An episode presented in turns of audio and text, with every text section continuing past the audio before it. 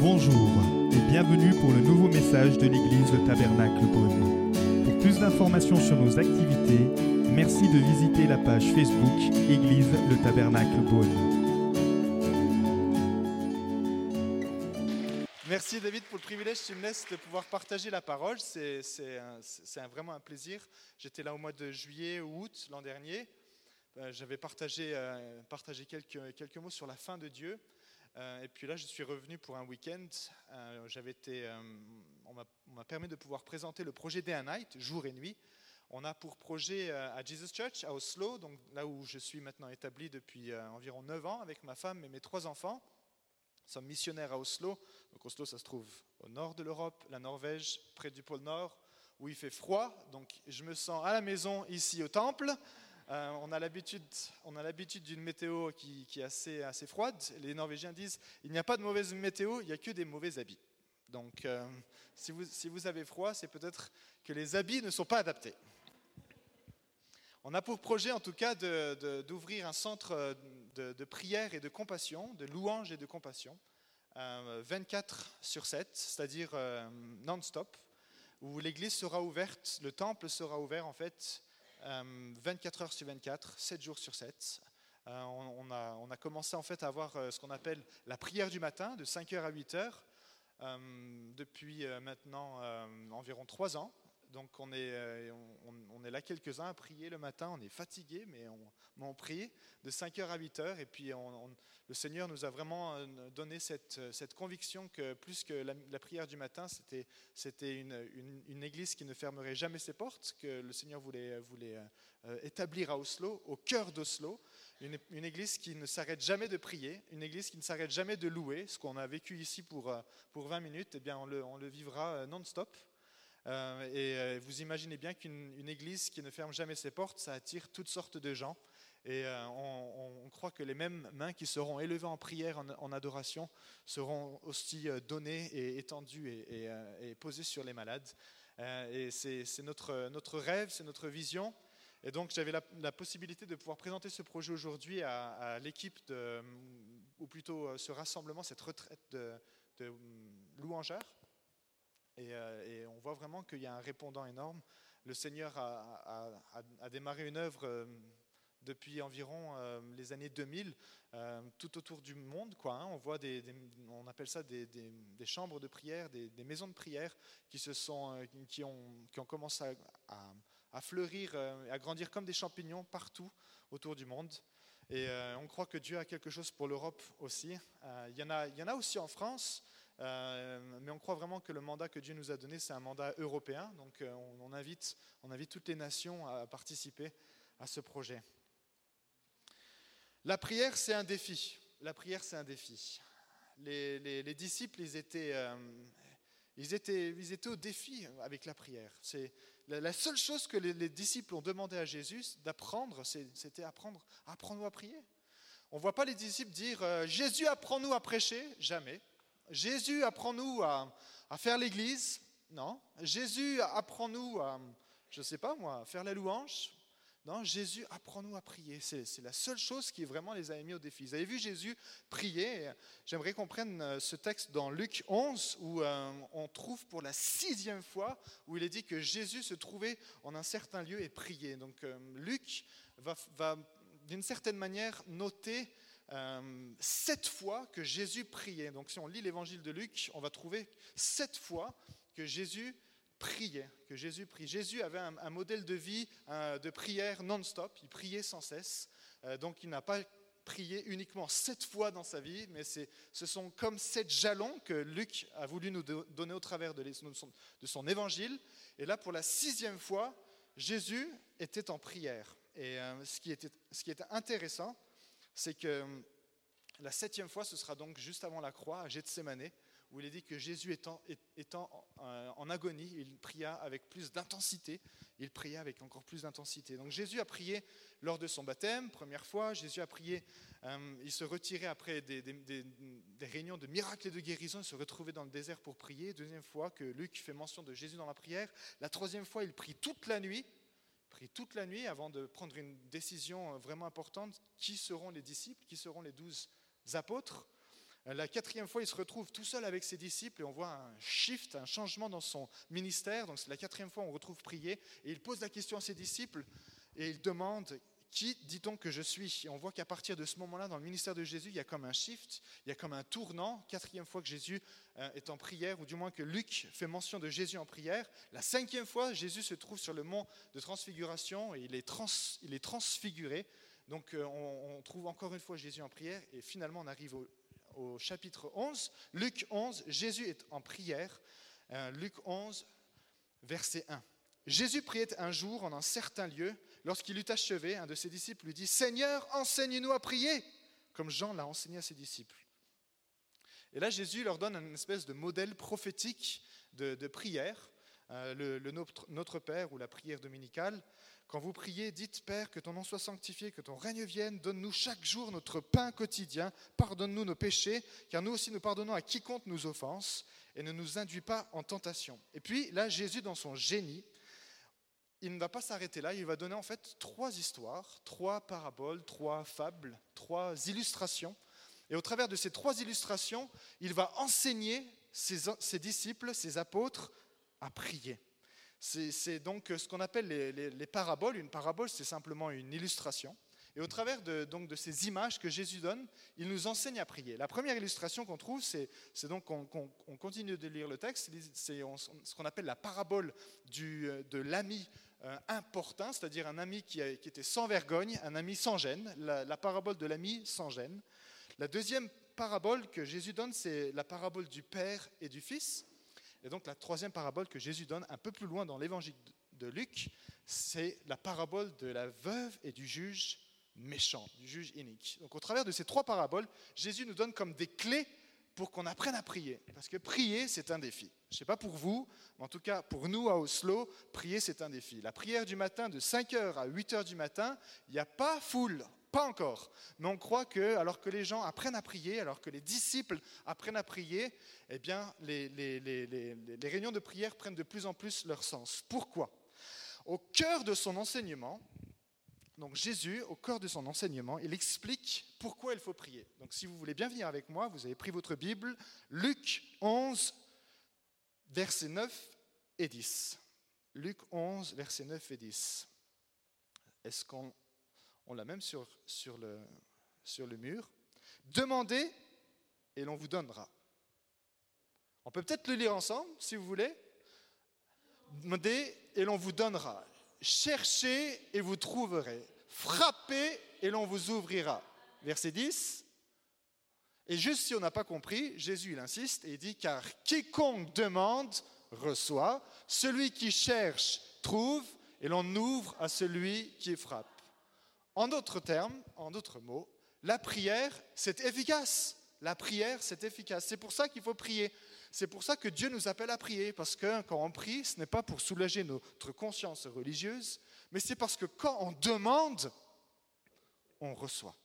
Quand on cherche, on trouve. Et quand on frappe à la porte, alors on nous ouvre la porte. Donc si on ne reçoit pas, c'est parce qu'on ne demande pas? Ah, je trouve que le Seigneur, moi, il me bénit pas vraiment, je reçois pas énormément. Est-ce que tu demandes? Est-ce que tu demandes? Seigneur nous dit, celui qui demande reçoit. Il n'y a qu'une seule manière de pouvoir recevoir, c'est de demander. La prière, c'est efficace. La prière, elle produit des résultats.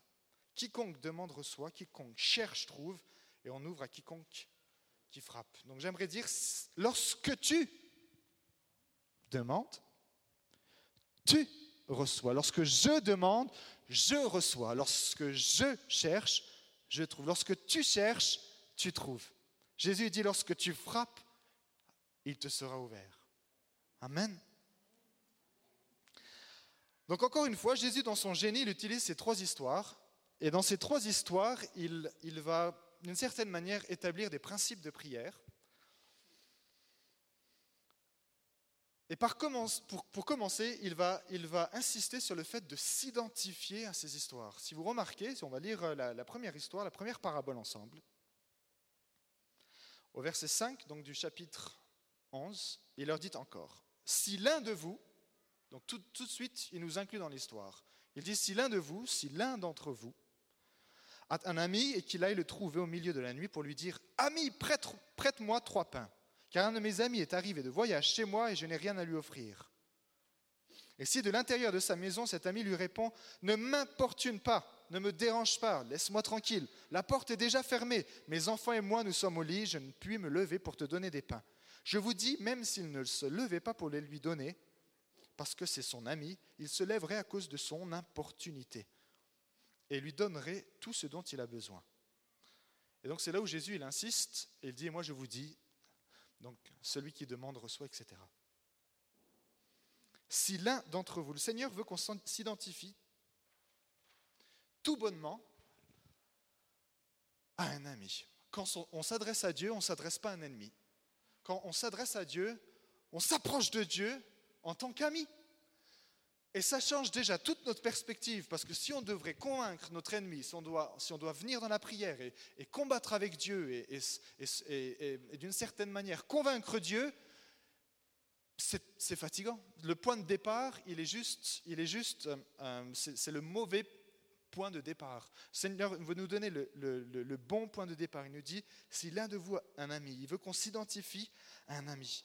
La parole nous dit, lorsque nous étions ennemis, nous avons été réconciliés avec Dieu par la mort de son Fils. Maintenant, nous sommes réconciliés. Nous étions ennemis de Dieu par nos pensées, à cause de notre péché, mais nous avons été réconciliés. Maintenant, nous sommes amis de Dieu. Nous pouvons être appelés les amis de Dieu. Et à cause de cette identification, à cause de cette identité, on peut s'approcher de Dieu avec assurance. Lorsqu'on s'adresse à un ami, on a l'assurance de pouvoir, lui, de, pouvoir, de pouvoir nous approcher de lui, de pouvoir lui demander euh, de l'aide à n'importe quel moment de la journée ou même de la nuit, parce que c'est notre ami. On va, on va s'approcher d'un ami d'une manière complètement différente que si on s'approche d'un ennemi. Vous êtes d'accord? Par la croix, Jésus a détruit l'inimitié, c'est-à-dire l'adversité. Par lui, nous avons les uns et les autres accès auprès du Père dans un même esprit. Pour ceux qui veulent noter, c'était Éphésiens 2, versets 16 et 18. Par la croix, Jésus a détruit l'inimitié. Il n'y a plus d'inimitié, il n'y a plus d'adversité. Nous ne sommes plus les ennemis de Dieu, nous sommes les amis de Dieu. Et à cause de cette identité, nous sommes amis de Dieu. On peut avoir toute l'assurance de lui demander quoi que ce soit parce qu'on sait qu'il nous écoute. On sait qu'il nous il veut nous écouter. Nous sommes ses amis. Amen. Et c'est d'une certaine manière la raison pourquoi cet ami s'est permis d'être sans vergogne, d'être sans gêne. C'est la raison pour laquelle il s'est permis d'être sans aucune gêne. L'ami important. Il ne s'est pas gêné. Définition de quelqu'un d'important. Elle est juste, elle est juste extraordinaire qui ennuie ou fatigue par une présence intempestive ou un comportement hors de propos. Indésirable, synonyme embêtant, encombrant, envahissant, fâcheux, indiscret, insupportable, un hôte solliciteur, un visiteur importun.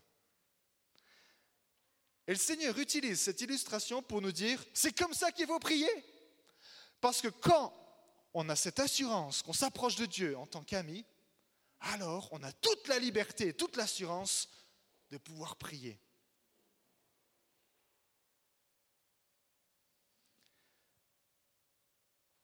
Après avoir établi certaine manière ce principe, cette identification, si l'un d'entre vous est un ami, le Seigneur veut qu'on aille plus loin, qu'on mette la prière en pratique. Et là, au travers de, cette, cette histoire, on se rend compte que le Seigneur insiste sur quelque chose d'essentiel. On ne va pas considérer un non pour une réponse définitive. Donne-moi du pain Je me suis mal organisé, il y a quelqu'un qui est venu chez moi, j'ai plus de pain, il n'y a plus rien dans le frigo, j'ai besoin de pain.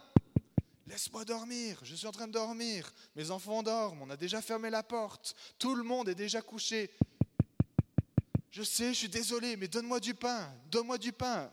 Et en fait, si on réalise bien, cet ami qui réclame du pain, c'est parce qu'il n'a pas envie de faire mauvaise figure.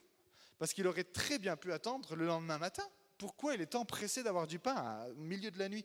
Son ami est arrivé, il a affamé, ok, on peut lui dire, écoute, je suis vraiment désolé, je me suis mal organisé, J'aurais pu, prévoir, mais je me suis mal pris. J'étais tellement pris avec mon travail, avec ceci, avec cela. Demain matin, je te prévois un, un déjeuner d'exception, croissant et café et tout ce que tu veux. Mais là, c'est minuit, tout est fermé. Non, cet ami se dit, eh, je vais aller voir David. En plein milieu de la nuit, je sais que David c'est mon ami, il va jamais me rejeter, ça va pas changer notre amitié, il va pas il va, pas me, il va pas me dire non. C'est le ton que Jésus utilise ici dans cette parabole. Si l'un d'entre vous est un ami, c'est une évidence. Votre ami ne va pas dire non. Mais même si votre ami dit non, le Seigneur dit, à cause de son importunité, parce qu'on a été insistant, au bout d'un moment, ok, il va il va, va pas nous laisser dormir. Il faut que j'aille lui donner du pain. Il va lui donner du pain. Et ce qui est intéressant, c'est que dormir, et le vocabulaire que là Jésus utilise, c'est un vocabulaire de mort et de résurrection. Cet ami qui dort et qui dort avec sa famille, c'était comme ça qu'on dormait euh, au temps de Jésus, on dormait avec toute sa famille. Il va réveiller tout le monde. Le fait de se lever, allumer la lumière, chercher du pain, faire du bruit, ouvrir la porte, va réveiller toute la famille. Pour ceux qui ont des enfants, on est tellement heureux lorsque les enfants enfin ils dorment. Puis après, quand ils dorment, on se dit oh, il nous manque. Pour ceux qui ont des enfants, ils savent que lorsqu'on a mis les enfants au lit, lorsqu'ils dorment, on, est des héros. On, est, tellement content que ça y est, les enfants ils dorment. Et puis tout d'un coup vient cet ami important, il veut à tout prix avoir du pain. Jésus nous montre qu'ici, la puissance de la prière, ceux qui dorment, c'est un, un, langage que la Bible utilise souvent. Le fait de dormir, c'est assimiler à la mort. Le fait de se lever d'entre les morts. Et là, écoutez ce qu'ils disent il se lèverait à cause de son importunité et lui donnerait tout ce dont il a besoin. La prière, mes amis, ça libère la puissance de résurrection ça libère la puissance de résurrection. La porte est fermée, tout semble fermé, on a, on a prié, mais on n'a rien reçu, mais le Seigneur nous dit, mais insistez, insistez, insistez, non pas pour convaincre Dieu, non pas parce que Dieu n'est pas d'accord, non pas parce que Dieu est contre euh, cette idée de prier, bien au contraire, parce que Dieu veut utiliser votre prière pour cette percée dans laquelle vous avez tenu dans la foi et dans la foi et dans la foi. Ne vous relâchez pas, ne vous relâchez pas. Il y a une puissance de résurrection qui se libère au travers de la prière, la puissance de lever les morts. C'est quand même extraordinaire. Moi ça, me donne envie de prier tout de suite. Quoi. Seigneur, lorsqu'on se rend compte qu'il y a des situations qui, semblent comme, qui, nous, qui nous semblent comme être mortes, on a l'impression qu'on fait face à la mort, on a l'impression qu'on fait face à la puissance de la mort. Seigneur nous montre que la prière est efficace au point de pouvoir lever les morts. Ça mérite un tout petit amen.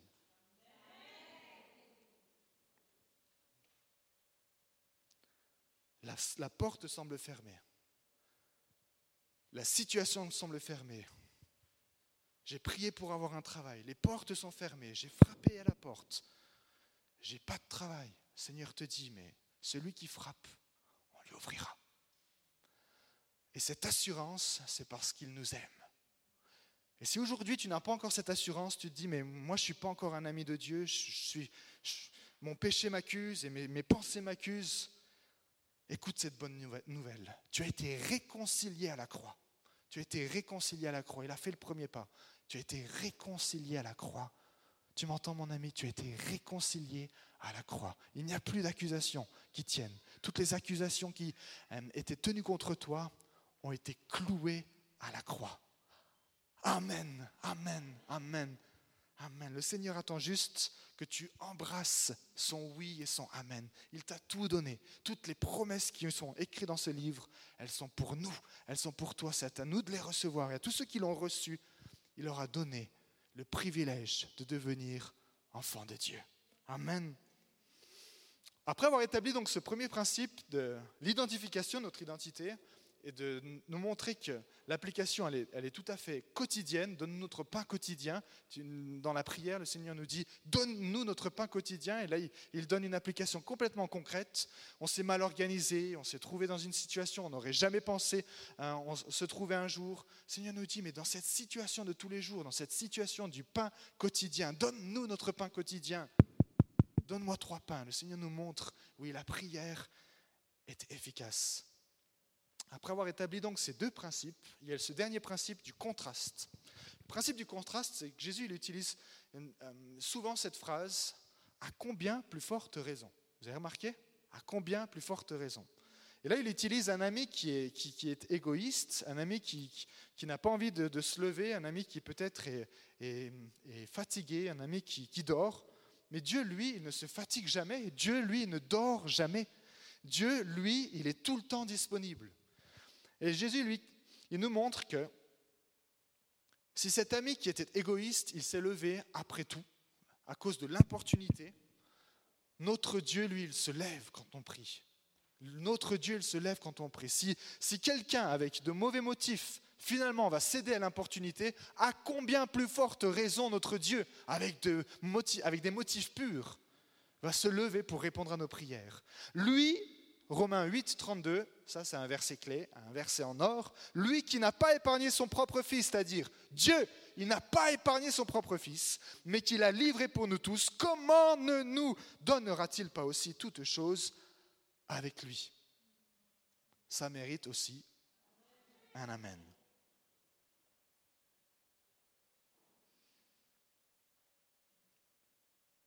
Vous êtes encouragés En tout cas, moi, je m'encourage tout seul. Juste de pouvoir partager ces quelques mots, j'ai envie de prier, quoi. On continue avec donc l'histoire, la, parabole de, euh, du, du, Père et du Fils. Et si, si vous me donnez de, de pouvoir entendre votre Amen de temps en temps, j'aurai l'impression de prêcher en français et pas en norvégien.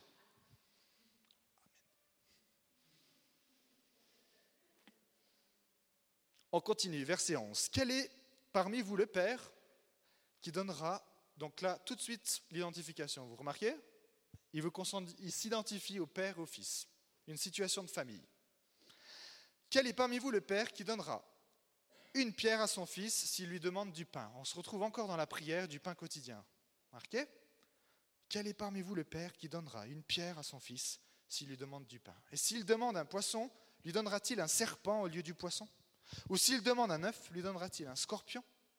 Si donc méchant comme vous l'êtes, vous savez donner de bonnes choses à vos enfants, combien plus forte raison le Père céleste donnera-t-il le Saint-Esprit? Et Matthieu, dans son évangile, dit donnera-t-il de bonnes choses à ceux qui le lui demandent?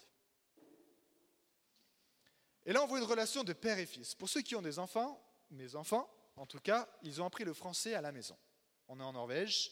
Personne ne leur a appris le français, sinon nous. Et donc, on est un peu fier. Mais aussi, ça nous, ça, non, seulement, non seulement fier, mais c'est aussi une responsabilité. Ceux-ci parlent un mauvais français. C'est qui qui leur a appris le mauvais français? Ben, C'est les parents. Ils apprennent le norvégien à l'école et ils apprennent le français à la maison. Et là, on se rend compte que si le père ne comprend pas ce que ce que son fils lui demande, c'est qu'il y a un problème de communication, un problème de langage. Mais là, il comprend. Jésus dit, s'il lui demande du pain, pardon, s'il lui demande, oui, s'il lui demande du pain, euh, il lui donnera du pain. Il ne lui donnera pas une pierre. Ils se comprennent. Le Père et le Fils se comprennent. Ils ont le même langage, le langage de la prière. J'aimerais parler juste quelques minutes du langage de la prière. Après avoir établi le principe de Père et Fils, nous sommes les fils et les filles de Dieu. Nous ne sommes pas euh, distancé, il n'y a pas de distance entre Dieu et nous, il y a cette relation étroite comme un père avec ses enfants. Nous ne sommes pas euh, unis à Dieu par des liens magiques, mystiques, mais c'est par des liens de famille. Jésus nous a donné son sang et il y a maintenant ce sang familial en nous. C'est son sang qui fait que nous sommes ses enfants. Quand nous nous adressons à Dieu, c'est en tant qu'ami, mais c'est aussi en tant que fils et fille de Dieu. Amen. De la même manière qu'on s'adresse à Dieu, à nos parents, euh, à, notre père, à notre, mère, eh bien, on, s'adresse à Dieu dans une relation familiale. L'identification. Et là, on voit que Dieu, il a un langage, le langage de la prière. Le langage de la prière, c'est de prier selon sa volonté.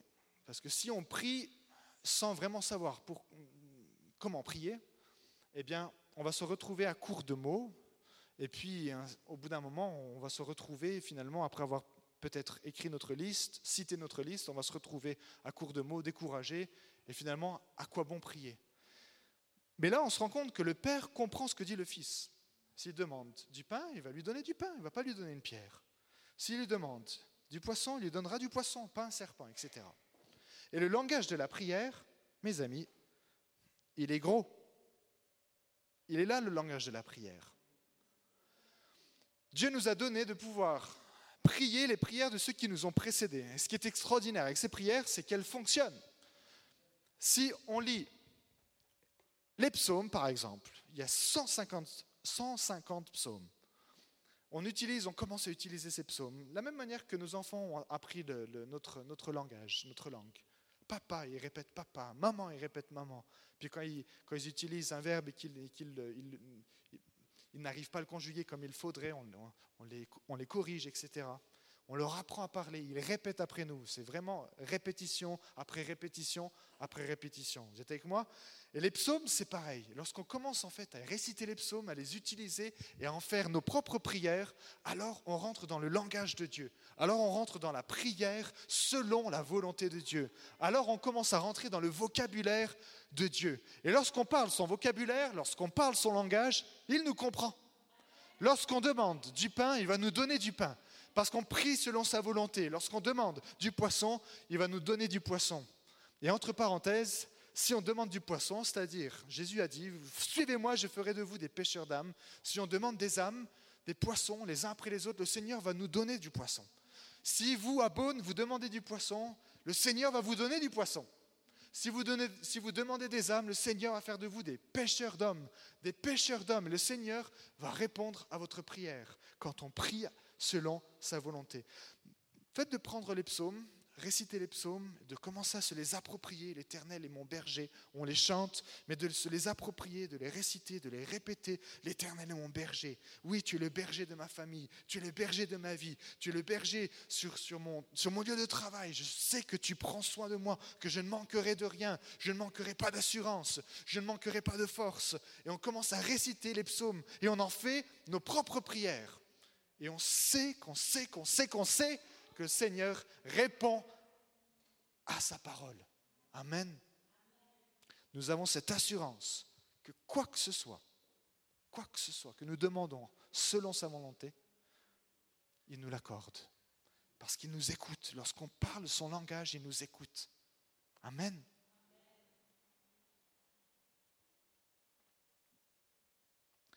Il y aurait tellement à dire, je vais juste continuer avec notre, euh, notre, euh, les, trois principes que Jésus a, établis, et puis on va, on va utiliser aussi la, troisième histoire pour conclure notre, notre message. Ce soir, Jésus ici, il dit à combien plus forte raison le Père céleste donnera-t-il de bonnes choses ou le Saint-Esprit ce qu'il lui demande? Le contraste encore une fois. Si nous qui sommes méchants par nature, nous savons donner de bonnes choses à nos enfants, si nous qui sommes méchants par nature, nous savons répondre à leurs besoins, à combien plus forte raison notre Père qui est au ciel. Le Seigneur veut utiliser encore ce contraste pour nous montrer, mais c'est évident que votre Père céleste, il vous donnera de bonnes choses. Il vous donnera de bonnes choses. Il vous donnera le Saint-Esprit. Et aujourd'hui, si tu n'as pas reçu le Saint-Esprit comme une effusion de puissance sur ta vie, je crois que tu, peux le recevoir si on demande ensemble. Le Seigneur va te le donner parce qu'il le veut. À combien plus forte raison le Père céleste donnera-t-il le Saint-Esprit à ceux qui le lui demandent? Peut-être tu t'es posé la question, peut-être le Saint-Esprit, c'est pas pour moi. Peut-être je ne suis pas assez spirituel. Peut-être je ne suis pas assez saint. Peut-être je, n'y arriverai pas.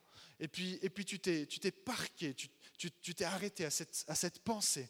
Non, le Saint-Esprit, ça n'est pas pour moi. La vie de l'Esprit, la vie de plénitude dans l'Esprit, c'est pour les autres. Parler en langue, parler des mystères de Dieu, j'ai essayé, j'y arrive pas, c'est pas pour moi. Mais le Seigneur te dit ici, mais si, c'est sa volonté, à combien plus forte raison le Père céleste donnera-t-il le Saint-Esprit à ceux qui le lui demandent? L'identification, Père, Fils, l'application, demander selon son langage, le contraste. Et puis, on finit avec notre histoire de notre, petite veuve dans Luc 18. Je vous invite à étudier les veuves de l'évangile de Luc. C'est un message en soi-même. À chaque fois que Luc fait mention de veuve, il y a un, message, il y a un message énorme on ne va pas le prendre tout de suite, mais David vous fera la leçon des veuves plus tard, un jour. Luc 18, verset 1. Jésus leur adressa une parabole pour montrer qu'il faut toujours prier et ne point se relâcher. Il dit, il y avait dans une ville un juge qui ne craignait point Dieu et qui n'avait d'égard pour personne. Il y avait aussi dans cette ville une veuve qui venait lui dire, Fais-moi justice de ma partie adverse. Pendant longtemps, il refusa. Mais ensuite, il dit en lui-même, Quoique je ne craigne point Dieu et que je n'ai d'égard pour personne, néanmoins, parce que cette veuve m'importune, parce que cette veuve m'importune, je lui ferai justice afin qu'elle ne vienne pas sans cesse me casser la tête. Le Seigneur ajouta, entendez ce que dit le juge inique. Et il veut qu'on s'identifie à cette veuve. Entendez ce que dit le juge inique. Ce que dit le juge inique, il nous le dit à nous. Et Dieu ne fera-t-il pas justice à ses élus qu'ils crient à lui day and night, jour et nuit, et tardera-t-il à leur égard? Je vous le dis, il leur fera promptement, justice, mais quand le Fils de l'homme viendra, trouvera-t-il la foi sur la terre?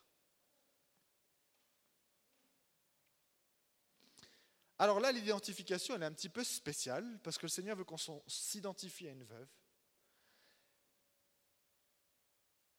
Et c'est peut-être pas forcément quelque chose qui, d'une certaine manière, est, facile à comprendre.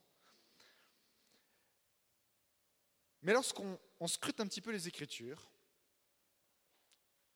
qu'est-ce que c'est qu'une veuve en fait? Et je vous invite juste à tourner vos pages un peu plus loin pour qu'on comprenne la définition d'une veuve. Dans la première épître à Timothée, le chapitre 5, le verset 4. Paul nous donne une définition de c'est quoi en fait une veuve.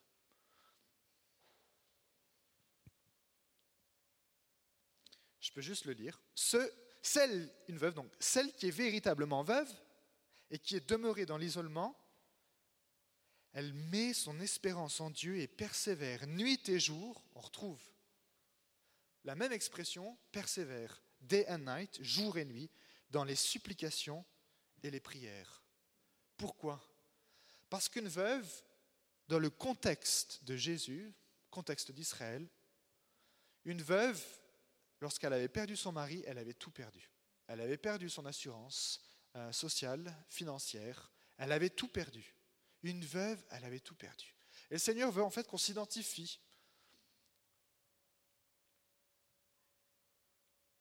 à un état de tout perdre pour lui. Le royaume de Dieu n'est-il pas comme un homme lorsqu'il a trouvé une pierre, perle précieuse, il vend tout ce qu'il a afin d'acquérir cette perle Paul ne, dit, ne dit-il pas, je considère toute chose, il dit même comme de l'ordure, afin de gagner Christ. C'est-à-dire qu'une condition de veuve, c'est se dire, je n'ai rien à perdre, parce que je l'ai trouvé lui. Je n'ai rien à perdre, je n'ai rien à perdre, parce que lui, je l'ai trouvé. Parce que lui, je l'ai trouvé. À partir de ce moment, lorsqu'on s'identifie à la veuve, à cet état de, veuvage, en quelque sorte, nous sommes euh, veufs, on dit, à ce monde. il n'y a plus rien dans ce monde qui nous intéresse parce qu'on a trouvé la perle précieuse.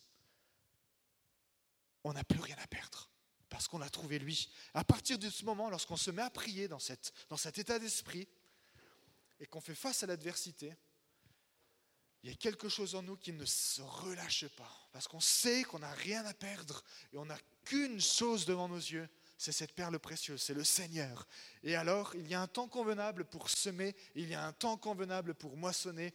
Paul qui écrit et qui dit, en son temps, si vous ne vous relâchez pas, vous moissonnerez. Et, et, pour vous, l'Église de Beaune, je vous encourage à ne pas vous relâcher. S'il y a un sujet que vous, que, vous, que vous poursuivez dans la prière, eh bien, il y a un temps pour semer, mais il va y avoir un temps pour... Ok, on refait. Il y a un temps pour semer, il va y avoir un temps pour vous pouvez faire un peu mieux, je crois. Il y a un temps pour semer, il y a un temps pour... Ah, voilà, voilà, voilà. Amen. Il y a un temps pour récolter, un temps pour moissonner. Ce n'est pas un esprit de timidité que le Seigneur nous a donné, c'est un esprit de... Un esprit... Encore en fait. Un esprit de force, d'amour et de sagesse. Ce n'est pas un esprit de timidité que le Seigneur nous a donné, c'est un esprit de... Un esprit de... Ok, force, amour, sagesse. On recommence. Ce n'est pas un esprit de timidité que le Seigneur nous a donné, c'est un esprit de... Un esprit de... Et de... Yes Amen, amen. Et cet esprit, il est en nous. Et il nous fait prier.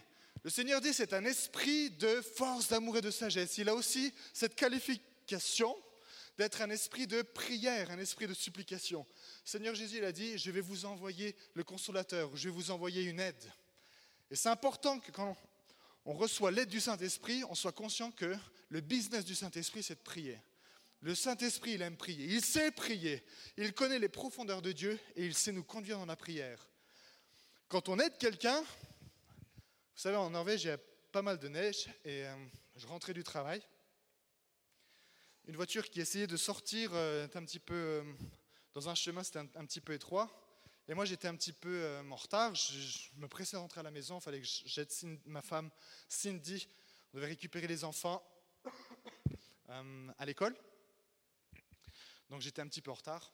Et je vois cet homme qui était un petit peu coincé et qui, était un petit peu importun. Il voulait vraiment que je l'aide. J'ai dit, bah, écoute, je suis vraiment désolé, j'ai pas beaucoup de temps. Tiens, s'il te plaît, aide-moi. Bon, ok. Alors je l'aide, et puis il était assez lent. Je dis, bon, moi je vais monter dans la voiture et je vais sortir la voiture du, chemin. Le problème est que, au lieu de sortir la voiture du chemin, j'ai mis la voiture dans le fossé. Donc, quand on aide quelqu'un, c'est quand même important qu'on sache ce qu'on fait. Et le Saint-Esprit, lui, il sait ce qu'il fait. Il ne va pas nous mettre dans le fossé, mais il va nous sortir du fossé. Amen. Amen. Un esprit de force, d'amour et de sagesse. Jésus dit, c'est les violents qui s'emparent du royaume de Dieu. Une violence comme cette veuve, c'était un petit bout de femme, mais elle ne s'est pas relâchée, elle ne s'est pas relâchée. Et elle s'adressait à ce juge unique, un juge méchant qui n'avait aucun égard pour personne et qui ne croyait pas en Dieu. Mais au bout d'un moment, à force d'avoir cette veuve qui disait Fais-moi justice, fais-moi justice, fais-moi justice de ma partie adverse, Néanmoins, il dit, parce que cette veuve m'importune, je lui ferai justice. Et Jésus il dit, écoutez ce qu'il dit, ce juge unique. C'est important de comprendre, de réaliser qu'est-ce que ce juge unique dit. Donc pour nous, quelle est donc cette application? On ne va pas se relâcher, n'est-ce pas? Hmm, On va prier, on va utiliser la parole de Dieu. On va, on va se tenir sur ce terrain où on sait qu'on est un ami de Dieu. On va se, tenir sur ce terrain où on sait que cette relation qu'on a avec, avec Dieu, c'est une relation filiale. On est, on est fils et filles de Dieu. On a son vocabulaire. On sait qu'on prie selon sa volonté. Et on ne va pas se relâcher parce qu'on n'a rien à perdre. On l'a trouvé lui. Amen. Le contraste que là Jésus veut utiliser, c'est, il le dit lui-même. Euh, le Seigneur ajouta, entendu ce que, dit le juge et Dieu ne fera-t-il pas justice à ses, ses, élus, qui crient à lui jour et nuit Et tardera-t-il à leur égard? Qui crient à lui jour et nuit. Comment est-ce qu'on crie? Jésus, s'il te plaît, euh, veuille bien répondre à ma prière. Jésus, il dit, crie jour et nuit. Elle devait avoir une sacrée voix quand même, cette, cette, veuve, pour crier à ce juge jour et nuit. Fais-moi justice de ma partie adverse. Je ne pense pas que Jésus, lorsqu'il utilise cette parabole, il veut qu'on ait, on, s'imagine cette, cette, on ait l'image d'une veuve qui vient réclamer justice auprès du juge. S'il vous plaît, rendez-moi justice. Mais plutôt, rendez-moi justice J'en peux plus Il n'y a que vous qui peut répondre à ma requête Au bout d'un moment, comme il le dit lui-même, elle me casse la tête. Parce que cette veuve m'importune, je lui ferai justice. Mes amis, la prière, elle trouve toute sa place dans notre histoire. Si Jésus il utilise des histoires pour expliquer la prière, c'est parce qu'il veut que la prière trouve toute sa place dans notre histoire à nous. C'est parce que la prière, elle écrit l'histoire. Vous voyez, tout ce que Jésus utilise dans, ces paraboles, il utilise vraiment des, images de la vie de tous les jours. Un ami qui n'avait pas fait ses courses et qui se retrouve avec le frigo vide. Un autre ami qui est en train de dormir, il faut le laisser dormir avec ses enfants, avec sa famille. On retrouve la relation familiale aussi entre les père et fils, conversation. On retrouve ici aussi l'adversité, les problèmes administratifs. Il n'y a pas de problème administratif en France, mais il y en a en, Norvège. On retrouve, un langage qui nous est familier. Et Jésus, il veut que la, prière soit, soit familier, soit quelque chose qui nous appartienne. On écrit l'histoire avec nos prières.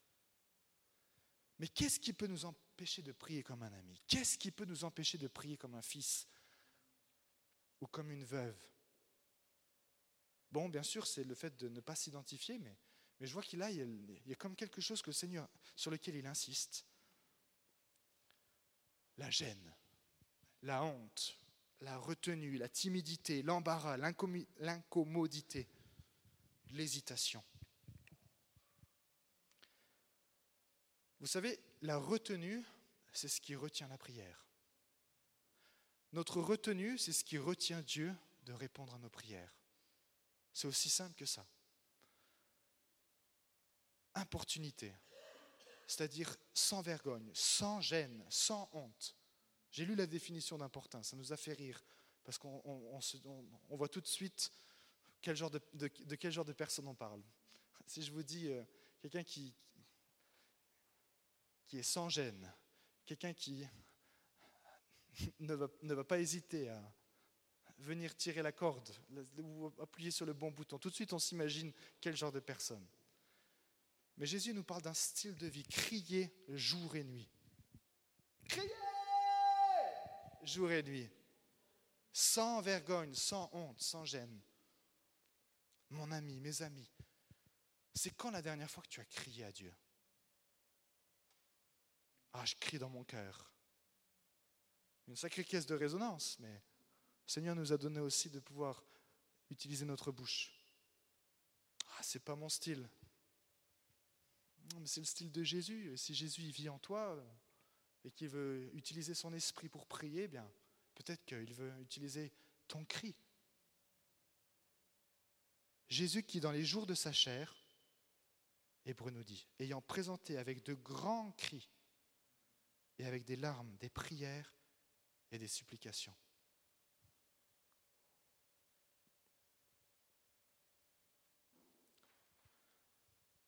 La prière, elle nous met au défi. Et lorsqu'on commence à apprendre à prier, on réalise qu'il n'y a qu'une chose à faire.